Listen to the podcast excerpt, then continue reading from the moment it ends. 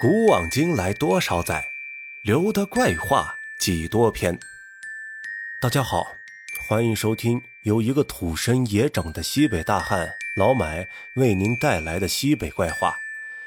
如果大家喜欢的话，记得点赞收藏，谢谢。这不又忙了一阵子，节目呢也没顾得上录，先跟大家伙呀说声抱歉。近一段时间啊，可能会稍微的松活一点。我就尽量快快的更新。接下来的节目都是由网友夏夏提供的一系列民间故事和鬼故事，大家听着如果感觉有意思的话，也可以支持一下夏夏的公众号，名字呢叫做夏夏讲鬼故事，感谢大家的支持。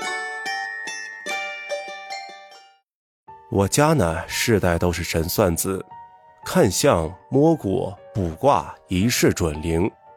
从我太奶奶那一代开始，包括我的爷爷、我的爸爸、我舅舅、我小姑呢，个个都是身怀绝技，走街串巷，用眼这么一瞄就能侃侃其谈。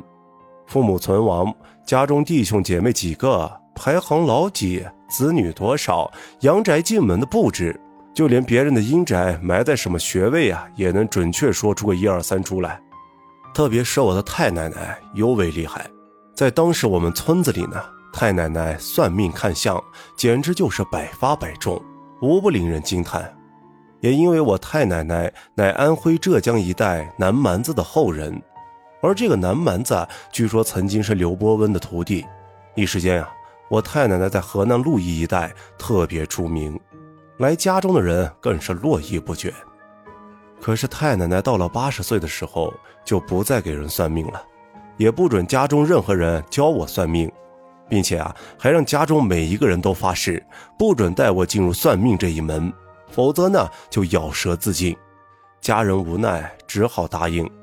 然而在我出生后不到一个月，我的太奶奶就去世了，家人也不再传授我算命之法。而我长大成人后，就去城里上班了，结婚生子，已经有二十多年没有回来了。而我之前的老家。也就是祖屋，我们家人呢早就从祖屋搬离了出来，唯独福伯呀一直看守着祖屋。这次回来之后，我再次见到了福伯。福伯摸着我的脑袋说：“呀，程深，你这孩子都长这么高了。”你是？我眉头一沉，看着福伯说道。福伯面目清曲，双目呢却金光熠熠，看着我抿嘴一笑，道：“哼。”我是福伯呀，你可能忘记了，当初啊，我是你太奶奶身边最小的徒弟。如今二十多年过去了，这里的人呀早就搬出去了，也没了往日的辉煌。唉，哦，原来是你啊！我还记得当初祖屋很热闹，每天啊都有很多人来我家算命。我对福伯呀有些印象，看到他就好像见到了亲人。福伯也点了点头，看着我道：“ 哎呀，你这小子怎么突然想起来回祖屋看看了？我也不知道最近怎么了。最近啊，经常梦见太奶奶，所以想回来看看。虽然在我出生一个月后，我太奶奶就去世了，可是我总觉得我跟太奶奶特别亲，就像她在我身边一样。我听我妈说呀，太奶奶要去世的那段时间。”提前买好了棺材放在屋子里，我出事的时候呢，还被去世的太奶奶抱在棺材里睡了一夜。据说呢，这是太奶奶临死的遗愿。福伯眼光闪烁，怪异的看着我，鼻子呢也动了动，道：“你这孩子这么多年了，怎么突然想起回来了呢？”啊，我想太奶奶了。我嘿嘿一个傻笑，一时间呀不知道怎么回答他。哪知福伯听后笑脸呢立即结冰，眼里闪烁着青光，整个人变得特别凶。说实话，当时福伯那个表情啊，恨不得把我吃了。我这心里咯噔一下，后背啊紧接着开始冒起了冷汗，身体一缩道：“福伯，我想太奶奶是真的，不过……”不过什么？福伯步步紧逼，让我后怕。无奈之下呀，我也只好说了实话。福伯，我最近总是做很多奇怪的梦。你都梦见什么了？我总在入夜的时候啊，听到一阵凄厉的哭声，那哭声很惨。不仅如此，我总是梦到一个长相狰狞的青面鬼，他割我的耳朵，舌头用来下酒，而且还信誓旦旦地告诉我，在我二十七岁那年呀，我会死于非命。我说完后，福伯面部阴沉，白色的眉头呢连成了一根直线，不再说话了。而我看着福伯的样子，紧张道：“福伯，你不会以为我说的是假话吧？我说的都是真话。虽然是梦，我总觉得好像都会发生一样，真的是太真实了。”福伯看着我惶恐不安的样子，叹了一口气：“唉。”该来的呀，还是会来。我总觉得福伯好像知道点什么，却不告诉我，只是把我带入祖屋，拍着我的肩膀道：“长生啊，去给你太奶奶上一炷香。”哦。香冉冉升起，轻飘飘的环绕在屋子四周，竟然呀让我有了睡意。而福伯却把屋子内的帘子一拉。